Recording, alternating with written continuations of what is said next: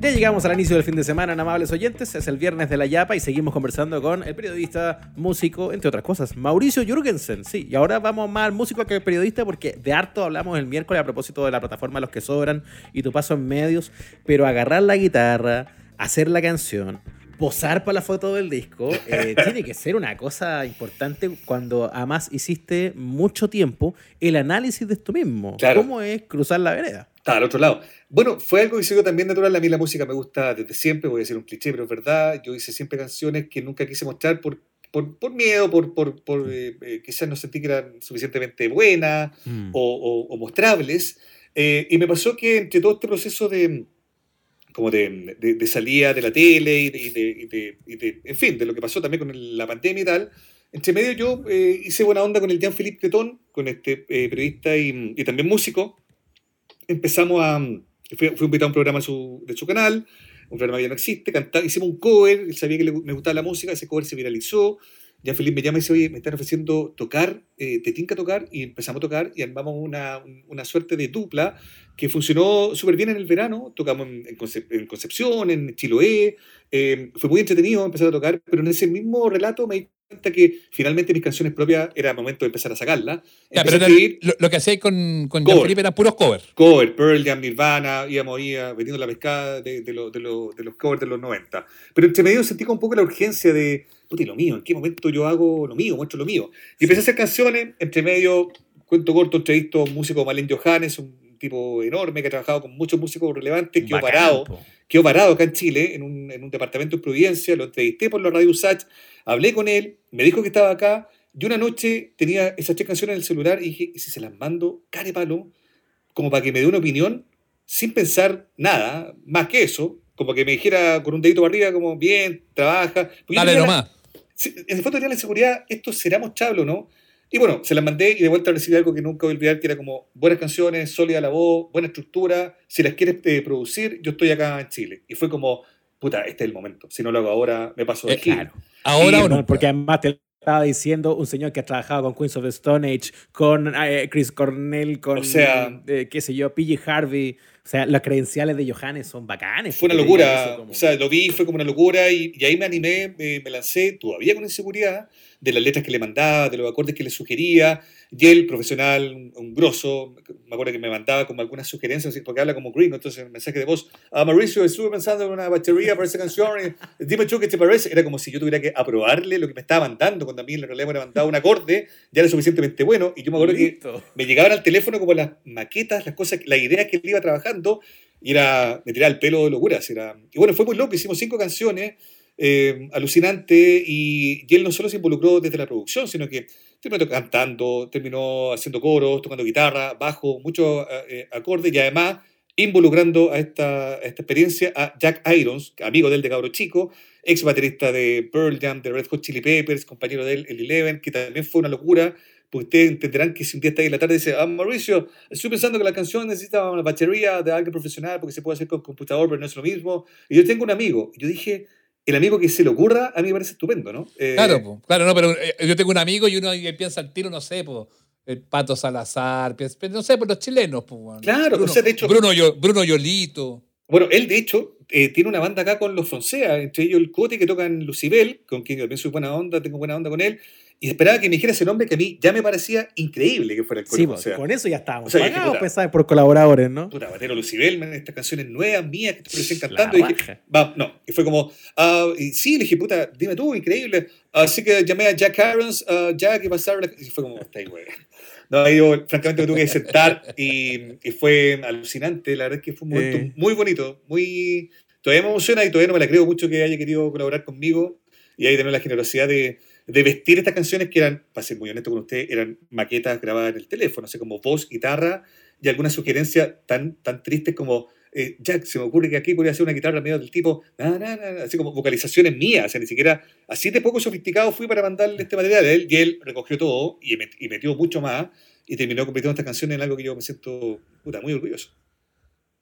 Qué bonita la historia, en el fondo, como de, de, de, pasar de, esta idea del proyecto casi fogatero con, con, eh, con Claro, con Jean-Philippe. que, que, que, que no por eso es malo, ¿no? Si- Sino, en el fondo, a, a poder concretar esto con la ayuda de gente que, que vive y trabaja la música todo el tiempo. Ahora, tú, lo- no sé si lo dijiste al principio, pero claro, el tema de la música venía de antes. Yo tengo una historia por ahí como de juventud, ¿no? De así Sí. como Playa Ancha con banda, ¿o me equivoco? Sí, totalmente. Yo en Valparaíso en los 90 tocaba con, eh, con, eh, con mi hermano Ernesto, con el Rulo en el bajo, con el Cote en la guitarra, con Diógenes en la batería.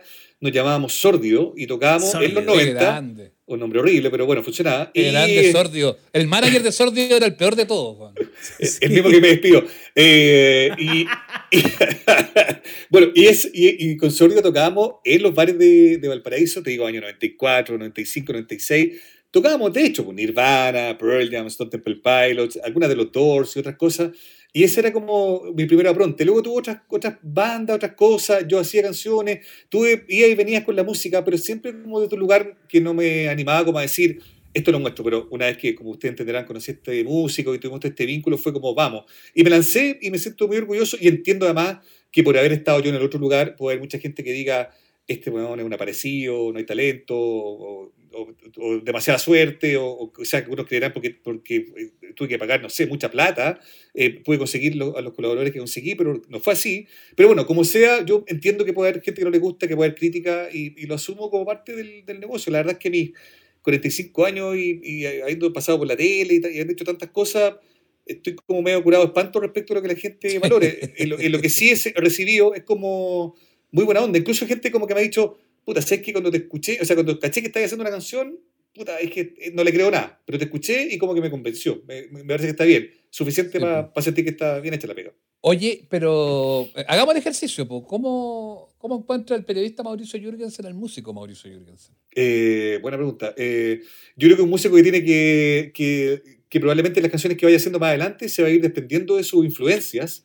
¿no? que son las que más evidentes, los gustos que, que él ha declarado por Pearl Jam y otras bandas, ese rock de los 90 que fue tan determinante en su forma de cantar o, en, o qué sé yo.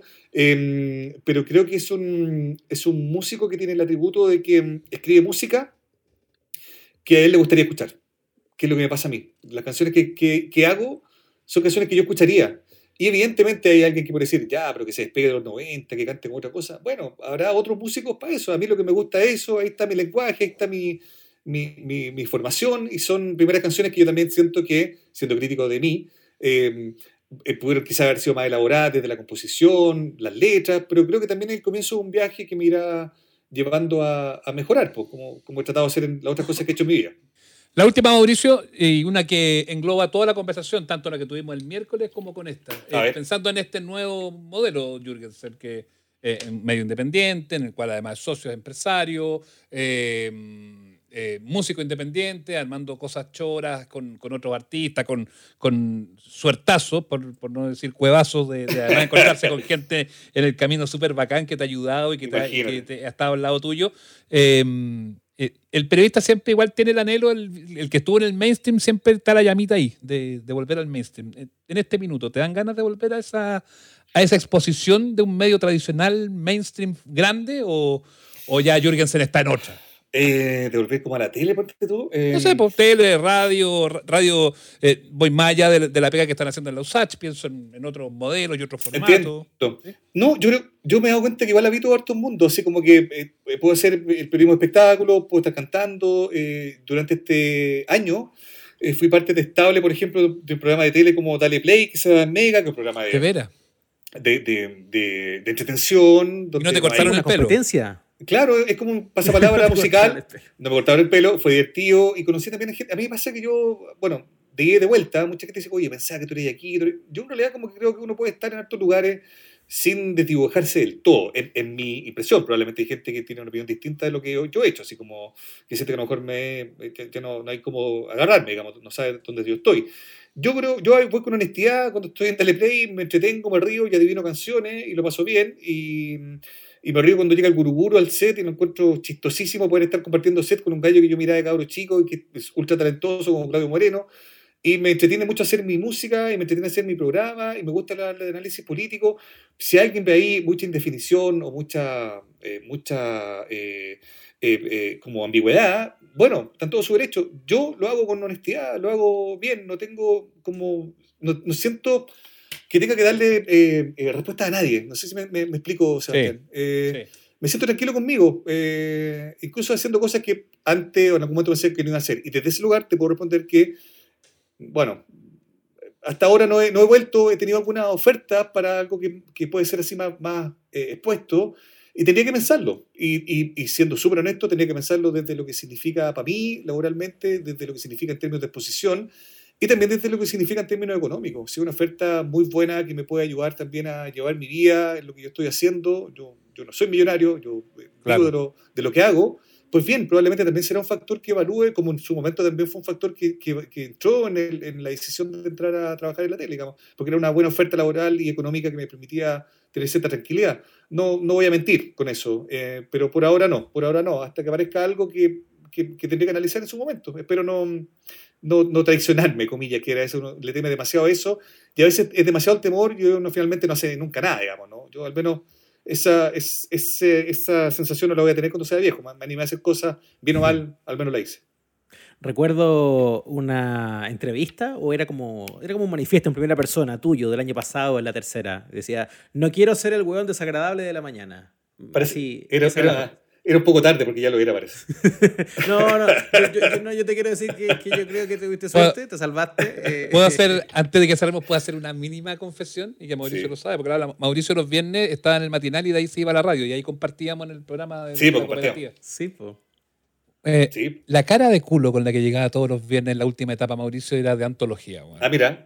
No, Y- me lo, y- no me lo dijiste, pero qué bueno saberlo. O Pero qué lo- bueno que me lo digáis. No, pero sí, yo recuerdo que algún minuto lo conversamos, así, sobre Puede todo ser. cuando fueron las discusiones y, y después cuando te fuiste, lo, lo hablamos ahí. Sí. Pero efectivamente llegó un minuto en que empezaste a pasarlo mal y era súper notorio. Sí, yo, o sea, yo me acuerdo que lo dije con honestidad. Yo en ese sentido, bueno, tampoco nadie tiene que andar pendiente de todo lo que uno dijo y uno Mm. tampoco tiene que estar saliendo a dar, a dar cuenta de yo dije esto, como tratando de salvarse de lo que puede ser un cuestionamiento. Pero a mí una vez me entrevistaron en Teclite y fue como, "Ah, y- y- y tú llegaste a la tele como para quedarte. Y yo dije, no, no tengo idea. O sea, yo estoy acá y, y lo paso bien y cuando no lo pase bien me voy a ir. Y fue estrictamente lo que hice. Tuvo una connotación distinta por el momento que estábamos viviendo. No contaba, cuando dije esa frase que iba- el país se iba a incendiar, digamos, pero... Pero técnicamente fue eso, y como bien dice Sebastián, cuando lo empecé a pasar mal, la guata me apretó y me vi en ese monitor y estaba agarrándose Alberto Plaza con Arredondo y yo dije como, ¿qué estoy haciendo acá? O sea, francamente fue eso, como, ¿qué estoy haciendo acá? Yo me voy a ir de acá y me fui. Bueno, con todo lo que ya pasó después. Ya, y hartas cosas pasaron después, muchas de ellas las conversamos esta jornada de la Yapa de los amables oyentes junto a nuestro amigo Mauricio Jürgensen. Mauricio, gracias por estar con nosotros, por venir a vernos, por conversar, por eh, abrirte a todos los temas y, y- y por ser el buen chato que siempre has sido. Muchas gracias por esa última parte de, de lo que acabas de decir, Sebastián, y gracias a ustedes también, lo recuerdo con, con mucho cariño y valoro mucho lo que hacen y me encanta más este programa, así que vamos que se puede. Un abrazo, Mauro. Chao, chiquillos. Abrazo, Mauricio. Muy bien.